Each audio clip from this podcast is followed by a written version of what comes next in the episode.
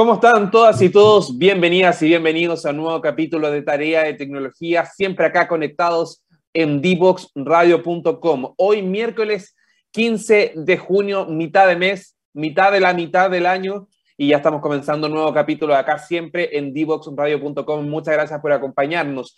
Hoy vamos a estar hablando sobre la educación técnico profesional, porque en los últimos años ha existido un auge respecto a este tipo de enseñanza en nuestro país. Es para algunos una forma de adquirir una carrera, una vocación, una profesión un poco más rápido que eh, la carrera universitaria, donde son cinco años de extensión. Las carreras técnicas son un poco más breves, más cortas, pero no por eso menos intensas y menos, con menos exigencia. Al contrario, como es un tiempo más acotado, el trabajo práctico es esencial y por ende muchos escolares y muchos estudiantes han tomado este camino para poder potenciar sus habilidades, para poder conocer un poco más sobre algunas profesiones que les interesa y poder insertarse más rápido en el mercado laboral. El 37% de los estudiantes de tercero y cuarto medio están en algún establecimiento de este tipo, de técnico profesional. Por lo tanto, es bastante alta la presencia de este tipo de establecimientos en nuestro país y por ende queremos conocer un poquito más sobre cuál es el escenario que se enfrentan.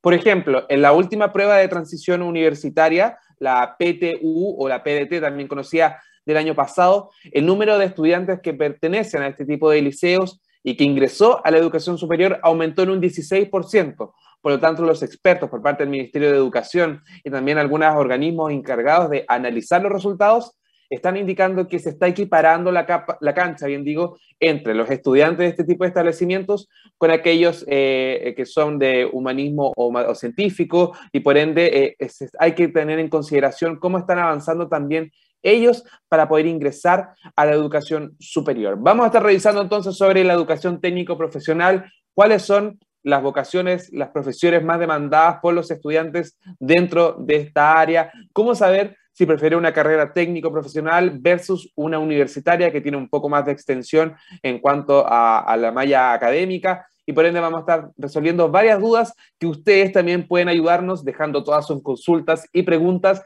con el hashtag tarea de tecnología en Twitter. Ahí vamos a estar revisando todos sus comentarios y todas sus preguntas. ¿Quién va a estar con nosotros el día de hoy? Es Manuel Farías, director de la formación técnica y trayectorias formativos laborales de Fundación Chile, obviamente una fundación que conoce sobre este tema, que sabe cuál es el escenario que se están enfrentando los estudiantes de este tipo de liceos y de escuelas. Pero antes de darle la bienvenida a Manuel, nos vamos a escuchar la primera canción de este capítulo de Tarea de Tecnología y a la vuelta hablamos sobre la educación técnico-profesional en nuestro país. Descubre las alternativas que ofrece el mundo digital para tu desarrollo profesional. Marketing digital, análisis de datos, ciberseguridad, cloud computing y mucho más. Todos los miércoles a las 17 horas, junto a Catalina Becio y sus invitados, solo por divoxradio.com.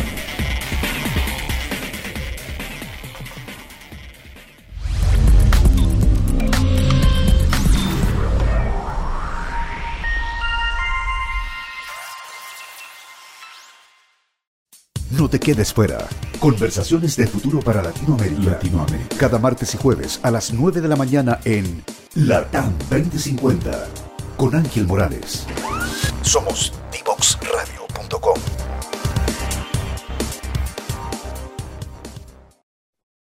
Educación técnico-profesional, de eso vamos a estar conversando en este capítulo de tarea de tecnología, cómo los estudiantes, los escolares están prefiriendo este tipo de profesiones, de vocaciones, cómo elegir entre una carrera técnico-profesional versus una universitaria y así varias dudas que nos han planteado a través de redes sociales. Para dilucidar todo esto, vamos a tomar contacto de inmediato con nuestro invitado del día de hoy, él es Manuel Farías director de formación técnica y trayectorias formativo-laborales de Fundación Chile. Manuel, bienvenido esta mañana a Tarea de Tecnología. Hola Nicolás, eh, gracias por la invitación y muy buenos días. No, gracias a ti por acompañarnos este día miércoles que está bastante helado, pero ya le avisamos a la gente en la radio, así que para que se prepare si van a salir. Manuel, antes de, comenzar a profundizar en este tema, cuéntanos cómo se vincula Fundación Chile con también eh, la labor y, la educación técnico-profesional en nuestro país. Bueno, tal vez como, como algunas personas pueden eh, desconocer o, algunos conocer, la Fundación Chile es una institución público-privada, ¿no? Eh, el 50% pertenece al Estado de Chile y el otro 50% al sector privado, particularmente BHP Billiton. Eh, es una institución que nace durante la década de los 70 en particular, con distintos focos. Un foco fundamental fue el del desarrollo de proyectos de innovación en el sector productivo. Eh, quiero comentar que tal vez uno de los principales proyectos que nosotros conocemos fue la introducción del salmón, digamos, en Chile, ¿no? Del cultivo del salmón. También la primera empresa de energía solar la hizo la Fundación Chile y después se transfiere al sector privado. En fin, hay un conjunto de iniciativas que, que fueron desarrolladas en ese sector. Posteriormente, la Fundación evolucionó también a incorporarse en los temas de capital humano, a los temas de educación específicamente, y por esa razón, hace algunos años atrás se crea el Centro de Desarrollo Humano en donde está adscrita eh, la Dirección de Educación Técnica y Trayectoria Formativa Laboral. En el Centro de Desarrollo Humano está, entre otras cosas, distintas iniciativas, ¿no? Por ejemplo, el, el, el, programa Talentos Digitales, que es un programa muy potente que se hace con CENSE y que permite entregar becas para jóvenes, adultos, eh, precisamente para mejorar sus competencias digitales. Son varios miles de jóvenes los que participan año a año. Está también eh, la línea de futuro de la educación y tal vez uno de los principales proyectos ahí es Educar Chile, que es un portal eh, que es visitado por, cientos de miles de docentes, digamos, en el país. y la verdad es que es un espacio no solo de consulta, sino que también de aprendizaje muy importante. También nosotros a través de ese espacio entregamos contenidos para el canal NTV, digamos que es un canal mm. público orientado a la educación y la formación de los niños y niñas. Y en el ámbito de la formación para el trabajo, hemos venido trabajando en formación técnica, tanto en educación media como en educación superior. Eh, y yo diría que ahí hay un par de iniciativas tal vez interesantes que comentar. Uno son la participación en lo que se llama las redes de futuro técnico, eh, que ha permitido que en el caso de la Fundación Chile, especialmente en las regiones de Valparaíso y Coquimbo, eh, podamos nosotros haber articulado una red de, trabajo orientado al mejoramiento de la formación técnica, a la vinculación de la formación técnica con su entorno, con el mundo productivo en particular, y al desarrollo de capacidades de los docentes, desde hace eh, por lo menos tres, cuatro años atrás. Entonces, esa red, digamos, hoy día es una red bastante robusta y que nos ha permitido ir, además, dialogando con otros sectores económicos. Por ejemplo, en el caso de la minería, eh, el, proyecto emblemático es el proyecto ELEVA, que es un proyecto que se hace en conjunto con el Consejo de Competencias Mineras. Y lo que hace, digamos, es a partir, ¿no es cierto?, de la definición de las competencias eh, de educación para la minería o para carreras mineras, se eh, actualiza, por un lado, el currículum eh, de eh, aquellos liceos técnicos profesionales e institutos de educación superior para alinearlos, digamos, con estas rutas formativas definidas en conjunto con el Consejo Minero. Eso permite, de alguna manera, equilibrar, ¿no es cierto?, los niveles de formación con calidad y con pertinencia con los requerimientos de un sector productivo en particular. Y lo último, en educación superior, nosotros trabajamos desde hace varios años atrás en la elaboración del marco de cualificaciones para la educación técnico-profesional, que establece verdaderas rutas formativas o permite después desarrollar poblamientos sectoriales, digamos, para que todos los sectores digan, mira, este es, este es el nivel de competencias técnicas que necesitamos formar en estos niveles en particular, tanto desde un curso de formación básico hasta la formación profesional que se dicta en los institutos profesionales. Oye, harto trabajo el que realizan entonces vinculado a, la formación técnico-profesional en nuestro país. Estaba viendo, como tú nos comentabas, este, esta red de futuro técnico, las capacitaciones a los docentes, que es clave también para la formación de nuevos profesionales, el trabajo también vinculado a la minería, la actualización de los currículum y la elaboración de este marco de, normas como de rutas formativas mínimas, ¿no? Los conocimientos básicos que deben conocer los estudiantes de educación superior técnico-profesional.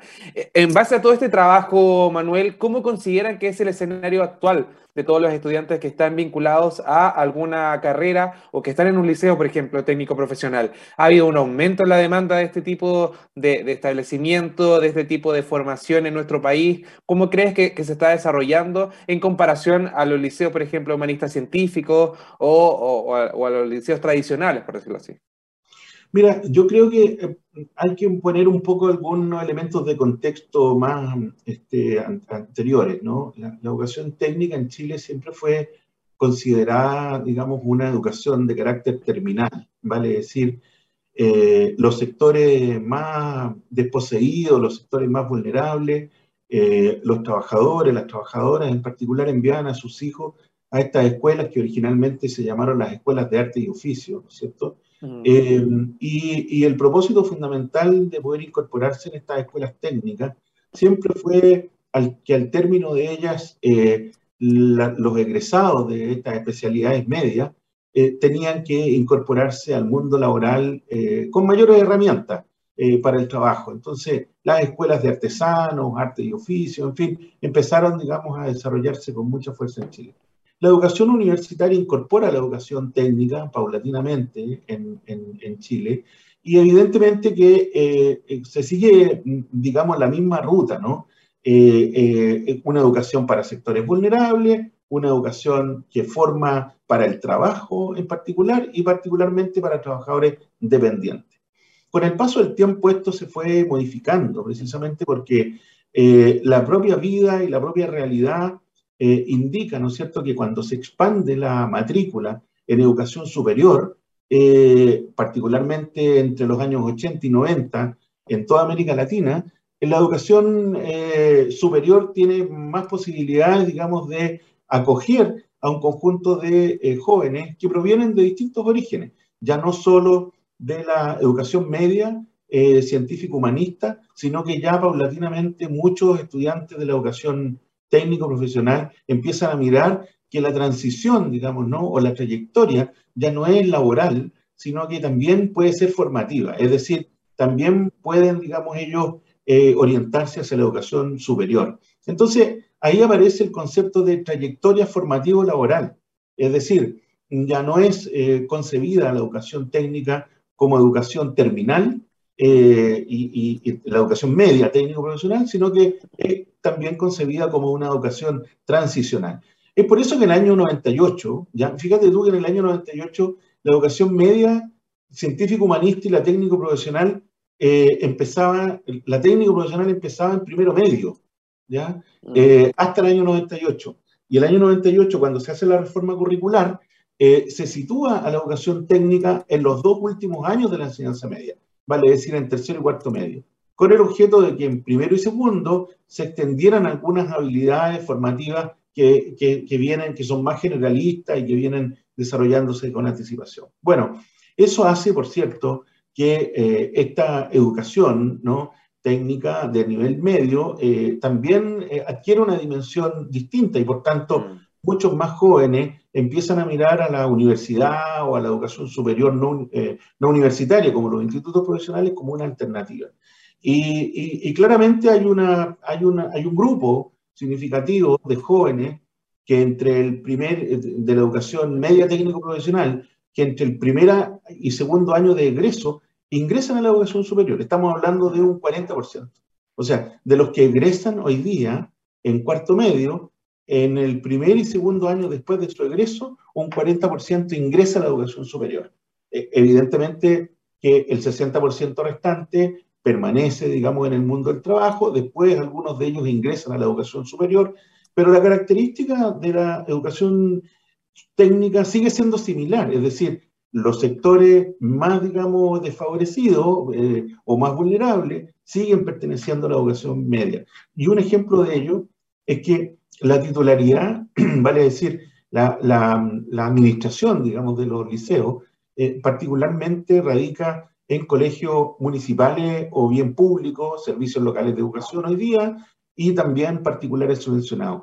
Casi no es posible encontrar particulares pagados que tengan la modalidad de educación técnica, ¿no? Entonces, eh, también ahí hay una dimensión, digamos, muy importante respecto de este origen social y después las consecuencias posteriores que, que van a tener los estudiantes en particular.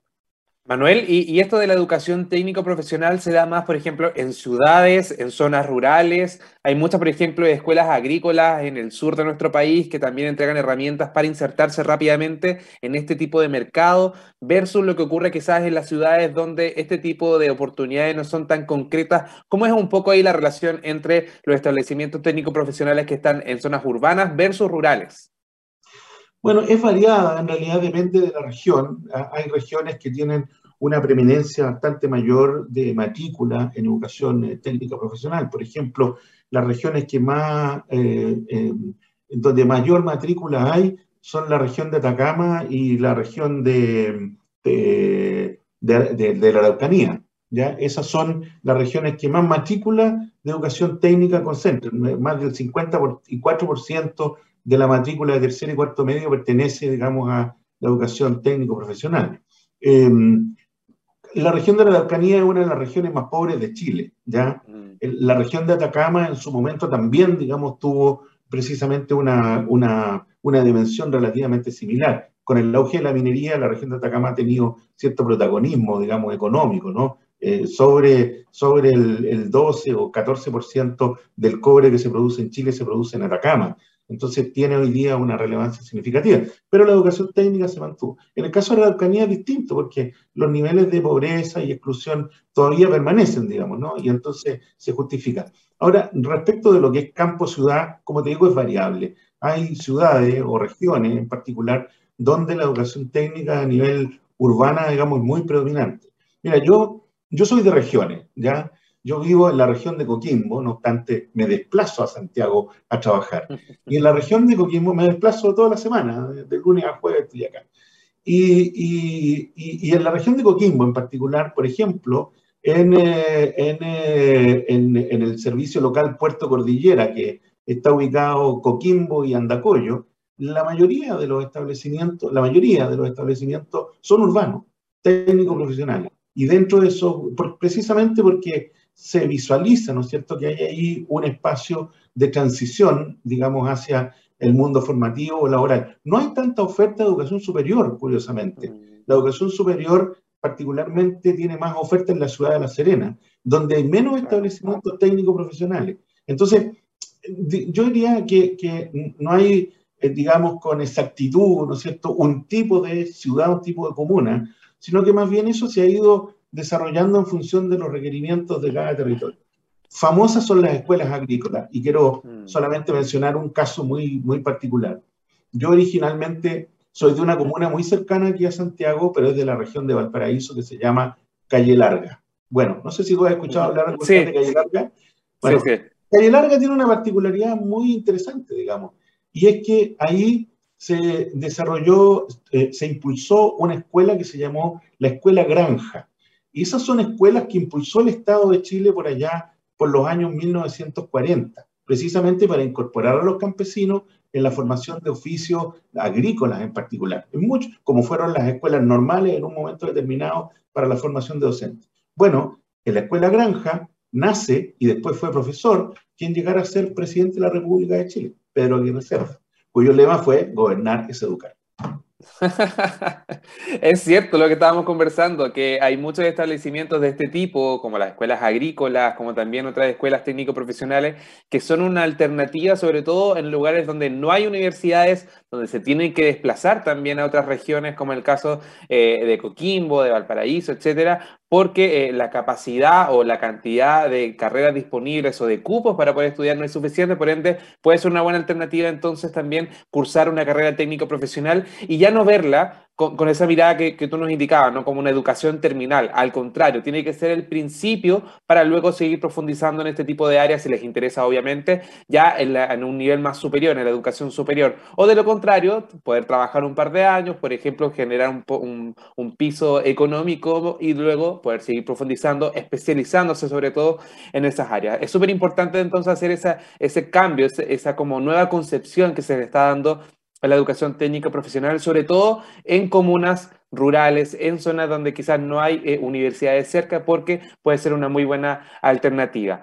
Manuel, en cuanto a, las carreras técnico-profesionales ya a nivel superior, ¿cuáles son quizás las más demandadas por, por, los estudiantes al momento de egresar de la educación media? ¿Hay algún tipo de tendencia, de, de recomendación, sobre todo aquellos que van a salir este año o que tienen dudas respecto a qué estudiar técnico-profesional?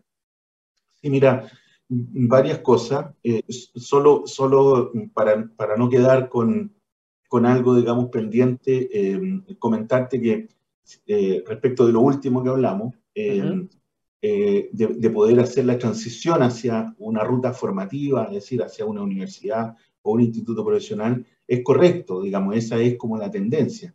Ahora, los países más avanzados, Canadá, Australia, Finlandia, entre otros, lo que han hecho es generar sistemas que permiten más flexibilidad para hacer esa transición. Es decir, hay puentes que te permiten cruzar de un lugar a otro y viceversa, es decir, del mundo educacional al mundo laboral y después volver del mundo laboral al mundo educacional y se te reconoce aquello que aprendiste en el mundo laboral, eh, entendiendo de que el concepto es que todo espacio es un espacio de aprendizaje. O sea, el mundo del trabajo es un espacio de aprendizaje. Por tanto, si yo vuelvo a estudiar, ¿no es cierto? Eh, eh, yo tengo el derecho de que de alguna manera eh, se me permita reconocer aquellos aprendizajes que tuve, digamos, en el, mundo del trabajo. Entonces, esos puentes nos faltan todavía a nosotros. Tenemos muchos callejones sin salida y hmm. esos callejones sin salida hay que abrirlos para que tengamos posibilidad de transitar de un sector a otro sin ninguna dificultad. Ahora, respecto de la pregunta que tú me hacías, que, es muy, muy interesante, muy relevante. Hay, yo diría, varias dimensiones. Una dimensión, por cierto, tiene que ver con aquellas que, eh, carreras que eligen los jóvenes y que tienen cuál es el propósito, por, por, cuál las, por cuáles las eligen. Eh, no nos olvidemos que los jóvenes eh, que están, digamos, que ingresan a la educación media técnico profesional, son jóvenes que tienen no más de 16 años de edad, ¿ya? es decir, son aquellos que eh, terminaron su segundo medio y tienen que elegir una especialidad técnico profesional. En el, año, en el segundo año ya hay algunos aprestos. Entonces estamos hablando de personas que están en su etapa de maduración vocacional, están iniciando la etapa de maduración vocacional. Por tanto, la elección que hacen de lo que quieren estudiar no solamente depende de ellos, digamos, de su propia voluntad, sino que también pudiera estar influida, de acuerdo a lo que dicen los estudios, por decisiones, orientaciones de los propios liceos y por otro lado también de las propias familias. Entonces, no siempre la elección, digamos, que los jóvenes hacen de la educación media técnico profesional, de sus especialidades, es eh, libre, eh, es, es, autónoma, digamos, ¿ya? De, de, alguna manera hay cierta inducción en eso. Ahora, para elegir después una especialidad de nivel superior, claro, ahí uno empieza a mirar cuántos de los jóvenes que estudiaron carreras afines a, un área, después continúan en carreras similares. Y la verdad de las cosas es que no es tanta. Es decir, no más del 50% de los jóvenes, digamos, que estudiaron una carrera determinada, continúan en la misma área de especialización después en educación superior. Entonces, precisamente por esto que te decía, ¿no? Por cómo se indujo, se indujo digamos, la, la, participación y además también el tipo de oferta que hay en, en el liceo. Bueno, las especialidades más demandadas, por cierto, que son especialidades tecnológicas son especialidades industriales.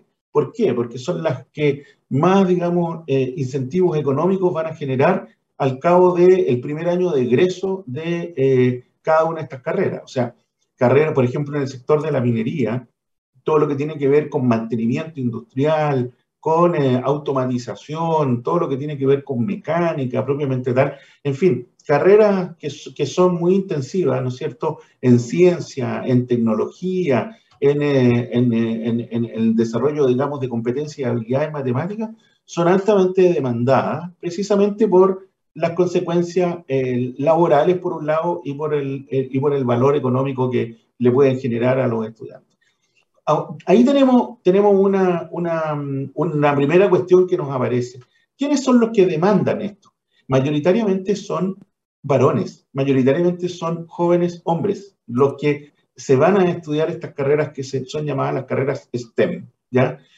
Y eh, hay, hay un porcentaje no muy alto, no superior al 35% de mujeres que ingresan a estas carreras. Hoy día hay un esfuerzo muy alto y nosotros somos parte de eso, junto con algunos sectores industriales, de poder promover más participación femenina en estas carreras tecnológicas.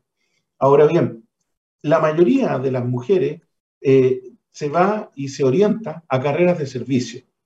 Si uno mira, por ejemplo, el porcentaje, y yo voy a hablar en general, eh, sin dar un dato específico, pero de hombres y mujeres, la matrícula de hombres y mujeres, digamos, es relativamente, relativamente equilibrada en educación superior técnico profesional. Es levemente superior para las mujeres en particular. Es levemente superior. Ahora, si uno empieza, digamos, a desmenuzar un poco más esta situación, este, este sistema, nos damos cuenta un poco de lo que te digo. La proporción 70-30 es más favorable a los hombres en el caso de las carreras tecnológicas y más favorable a las mujeres en el caso de carreras de servicio científico-humanista. Las carreras de servicio científico-humanista son menor remuneradas, ¿ya? Tienen oferta, mucha enfermería, por ejemplo, mucho trabajo social, pero son menor remuneradas que una carrera de, de mecánica, de mantenimiento industrial, de tecnología.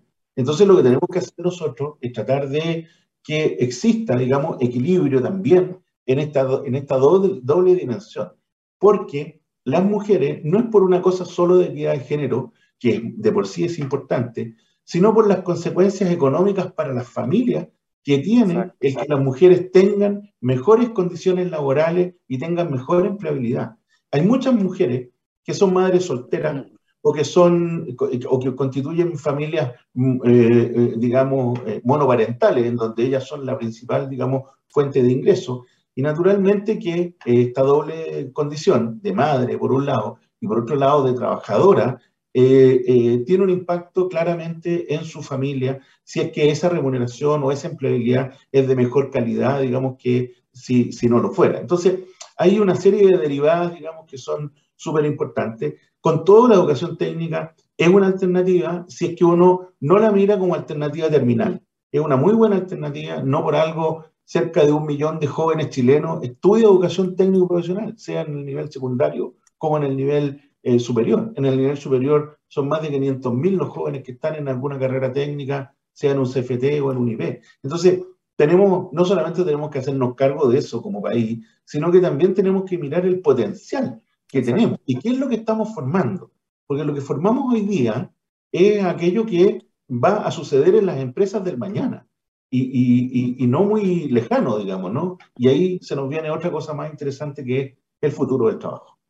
Oye, realmente un, análisis completo del escenario de la educación técnico profesional que hemos hecho esta mañana con Manuel. Vamos a seguir hablando sobre eso, sobre por qué existen estas brechas de género respecto a las carreras técnico profesionales versus hombres con mujeres, cómo eh, también es el trabajo de los docentes que están vinculados a este tipo de enseñanza. Pero antes de seguir hablando, vamos a saludar a Diatec que nos permite semana a semana estar al aire acá en dboxradio.com. Mucha atención a todas las personas que están escuchando la radio porque si necesitan un soporte tecnológico para sus flujos de trabajo o quieren tener mayor visibilidad en tiempo real de sus indicadores de la empresa, basándose en metodologías ágiles de desarrollo de sistemas, en Diatec conceptualizan, diseñan y desarrollan sistemas web a tu medida. Piensa en grande y ellos lo pueden hacer realidad. Conversa sobre tus planes y avancen juntos en la era digital. Encuéntralos en www.diatec.cl y también en redes sociales como Diatec, Diatec con Y, para que sea mucho más fácil entonces conocer parte de su trabajo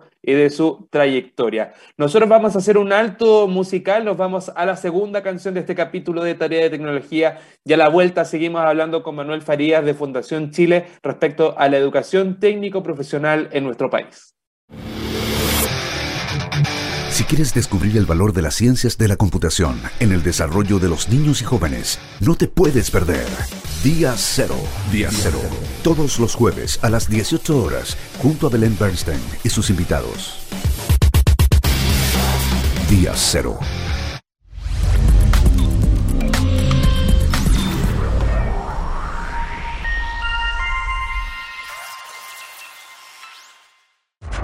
Te invitamos a conocer el destacado rol central de la educación técnica profesional en Chile, sus innovaciones, desarrollos y el importante impacto que genera en las personas y los territorios. Cada jueves, 17 horas, junto a Elizabeth Zapata, solo en divoxradio.com. Ya comienza un nuevo programa en divoxradio.com. Ya estamos de regreso con más tarea de tecnología acá en divoxradio.com y recuerden que este y el resto de los capítulos de nuestra temporada, de nuestro programa, están disponibles en www.dboxradio.com y también en todas las redes sociales que aparecen acá abajo, porque estamos en Facebook, en Twitter, en Instagram, en YouTube, hasta en LinkedIn pueden también conocer parte de nuestros entrevistados, entrevistadas y también los distintos temas que hemos abordado en Tarea de Tecnología y también en el resto de los programas de Dbox Radio. Hoy nosotros estamos hablando sobre educación técnico profesional. Son cerca de un millón de jóvenes los que están estudiando alguna carrera técnico profesional, ya sea en algún liceo, en algún colegio o también en la educación superior.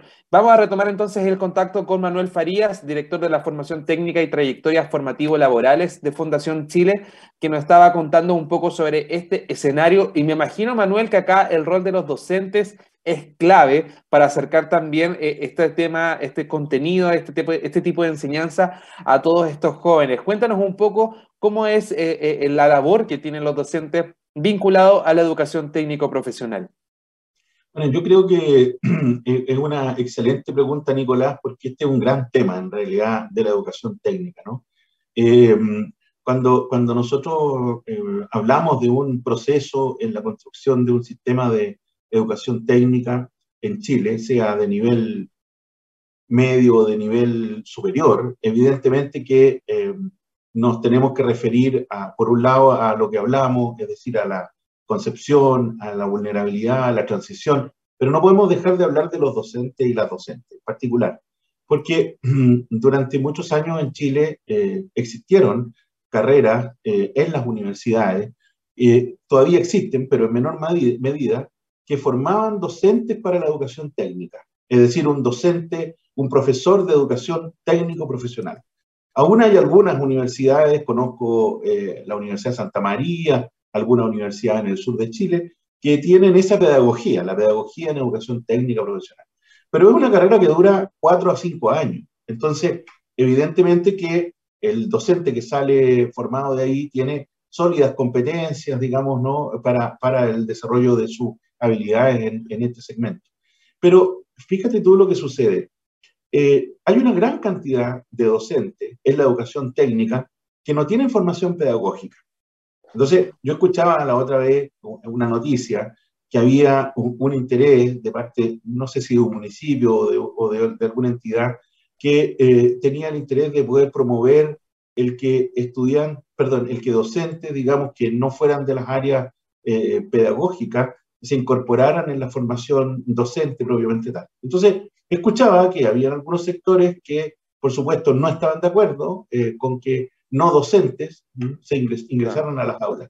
Pero la verdad es que eso sucede hace mucho rato. Hace mucho rato hay muchísimos profesores y profesoras de liceos técnicos profesionales y de institutos o de centros de formación técnica que no tienen formación pedagógica, que no son profesores de base de origen. ¿Pero qué son? Son profesionales son ingenieros, son trabajadores, trabajadoras sociales, son psicólogos, son sociólogos, son, digamos, abogados en particular, que precisamente por su expertise técnica y por su experiencia en el mundo laboral, son considerados como una manera, ¿no es cierto?, de acercar esos mundos, particularmente a la formación técnica que se desarrollan en cada uno de estos liceos.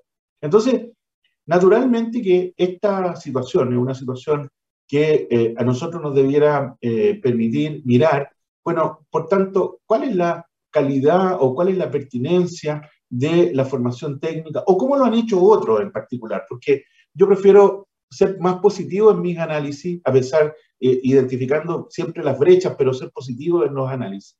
Y fíjate tú que hay países que han dimensionado esto, que han dimensionado que la formación docente es fundamental para el desarrollo de un currículum moderno, y por tanto han eh, eh, desarrollado programas de formación de docentes de especialidad.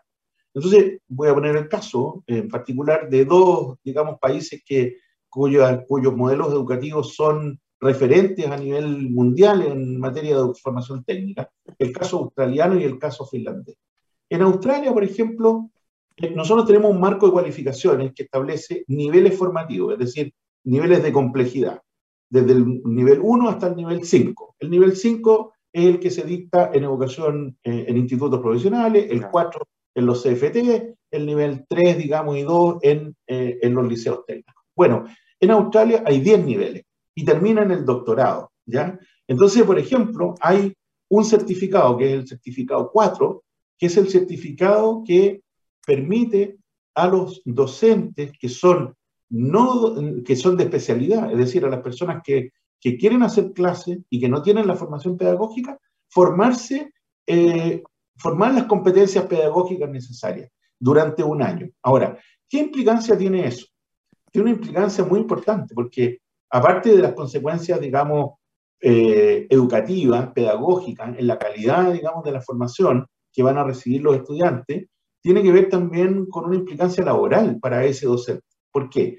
Porque si tú, por ejemplo, eres un ingeniero o un psicólogo o un, periodista y quieres hacer clase en un eh, centro de formación técnica, allá en Australia tú lo puedes hacer, pero solo con un contrato por horas. Mm. Pero si quieres tener un contrato permanente, como le llamamos nosotros aquí, de planta o indefinido, tienes que tener esta certificación. Si no tienes esa certificación, no puedes ser un profesor titular o un profesor de planta en forma permanente. ¿Quién dicta los certificados de formación profesional? Los dictan los mismos centros de formación técnica que eh, eh, son los que predominantemente desarrollan esta formación en, en Australia, que se llaman los, los, los BAT o Vocational Educational Training Institution. Y en Finlandia, eh, ellos tienen otra experiencia que son las universidades de ciencias aplicadas que son universidades tecnológicas y en donde, bajo el mismo concepto que los australianos, ellos forman a los docentes en un programa formativo de aproximadamente unas 1.200 horas, ¿no es cierto? Y en ese programa formativo, estos docentes que son de especialidad pero que no tienen competencias pedagógicas, son formados. Bueno, en Chile no sucede eso. En Chile no tenemos un sistema así. Es decir, si nos, y, te voy a, y te voy a comentar con una experiencia personal. Yo fui durante cuatro años rector de un centro de formación técnica estatal, el de Coquim. Me tocó impulsar el proyecto, eh, eh, contratar, digamos, a los profesores y profesoras, obviamente desarrollar el, proyecto educativo y, la matrícula. Lo dejamos con 700 estudiantes funcionando con una planta de profesores más o menos importante. Y nos dimos cuenta, en el proceso de, de contratación, que aquellos docentes que venían, ¿no es cierto?, del mundo de la industria o del mundo del trabajo eran muy valiosos, muy valiosos, porque tenían muchísima experiencia que entregar. Eh, ellos forman aprendices en sus trabajos, en fin, tienen, digamos, una labor de enseñanza porque el trabajo es un espacio de aprendizaje, pero no tenían las competencias pedagógicas. Entonces esas competencias pedagógicas se tienen que ir formando precisamente porque hay técnica, hay metodología, hay sistemas de evaluación y, voy a poner un caso muy complejo, o sea, no es complejo, sino que muy concreto, que es el de la formación por competencia. Las competencias, en, la, la, gran diferencia entre la educación tradicional y la educación, digamos, mm, moderna, por decirlo de alguna manera, en el mundo de lo técnico profesional, es que la educación tradicional pone el énfasis en el conocimiento en el aprendizaje en, en, memorístico, en, el, en, el, en, el, en lo cognitivo específicamente. Y todas las estrategias pedagógicas están orientadas hacia eso. Memorizar, asistir a una conferencia, en fin, eh, un seminario, etcétera, escuchar, eh, anotar, ¿no es cierto? Acordémonos a hacer grandes, a hacer trabajos y tareas largas, digamos, ¿no? Memorizar un conjunto de palabras, términos, etcétera, procesos, lo que sea en la formación por competencia no solamente se releva el conocimiento, que no hay que dejarlo de lado, sino que además se coloca, digamos, en una dimensión similar el saber hacer. Es decir, el aprendizaje, ¿no es cierto?, por evidencia, o sea, yo demuestro que sé hacer un procedimiento. Claro, lo práctico. Y por otro lado, el saber ser, es decir, cómo yo, ¿no es cierto?, soy, eh, internamente, mi autoestima, cómo me comporto frente a la responsabilidad, frente al cumplimiento, en fin, frente a los demás. Y hay una cuarta competencia que ha colocado la UNESCO, que es el saber relacionarse con otros, ¿ya? O sea, y eso es fundamental en el mundo del trabajo. Entonces, hoy día, en educación técnica moderna, tú no solamente tienes que fortalecer las competencias técnicas, mm. sino que tal vez cobra mucho más relevancia por la perdurabilidad de esas competencias, el formar, ¿no es cierto?, las, las famosas competencias transversales o las llamadas competencias transversales, que son, en nuestro caso, las habilidades para el siglo XXI.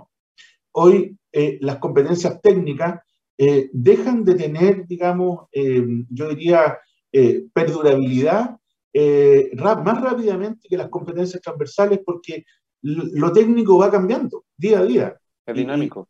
es, dinámico. Entonces, hoy día tenemos, hace unos años atrás, teníamos celulares que, que, eran de una característica, hoy día tenemos smartphones, y esto pasó en 20 años particularmente. Entonces, las competencias técnicas son dinámicas, cambian.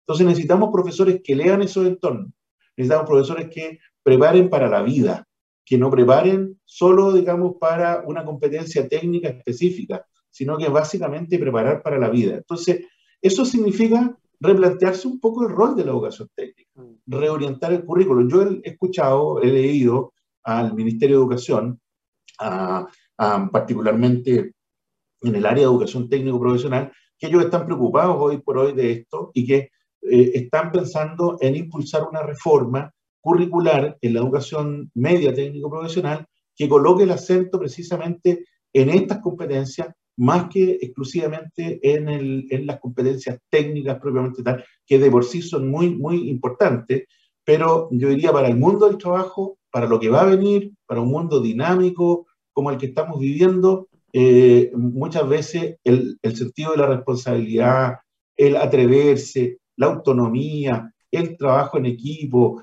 el cumplimiento, eh, de, digamos, de, de la, la, planificación, el trabajo con otros, en fin, son más importantes a veces que saber apretar un, un, perno, saber, digamos, eh, precisamente porque ahí es donde se juega un poco el futuro laboral.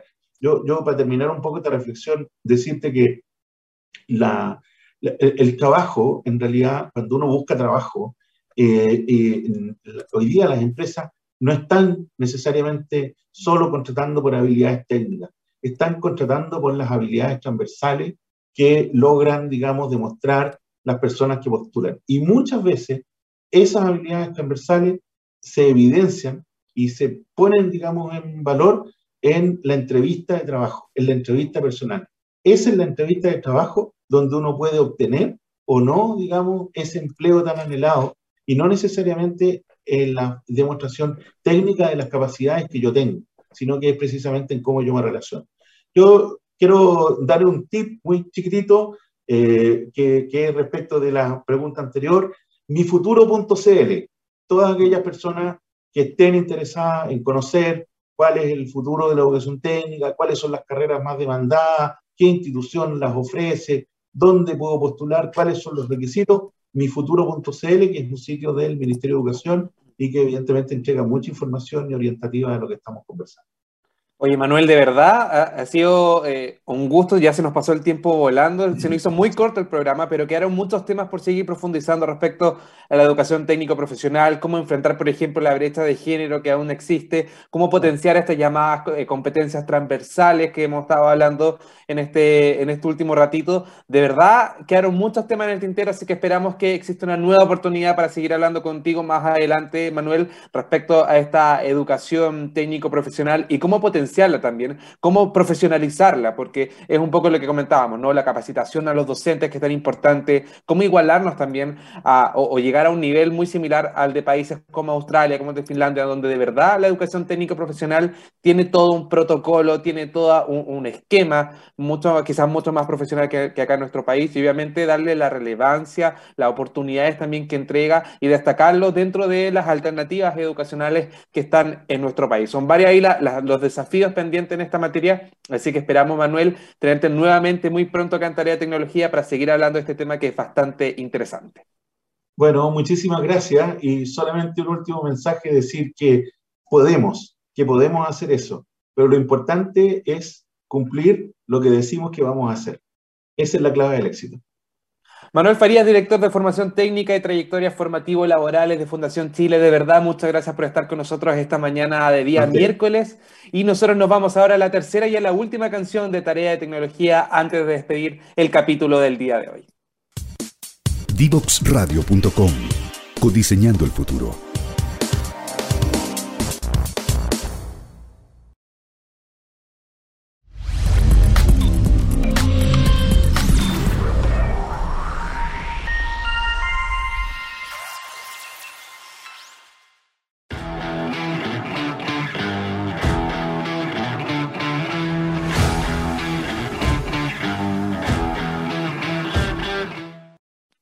Ya vieron la cortina, se trata de la interrogación de esta semana y tiene que ver con lo que estábamos hablando anteriormente con Manuel de Fundación Chile. ¿Cómo elegir una carrera? ¿Cómo preferir una carrera universitaria versus una carrera técnico profesional? Nos vamos de inmediato a revisar la página cursosycarreras.cl que dentro de su ámbito de orientación, dentro de su, de su página especialmente pensada en aquellos que aún tienen dudas respecto a qué estudiar, a qué dedicarse, tiene esta pregunta, ¿cómo preferir o cómo resolver cuál elegir, si una carrera universitaria o una técnico profesional?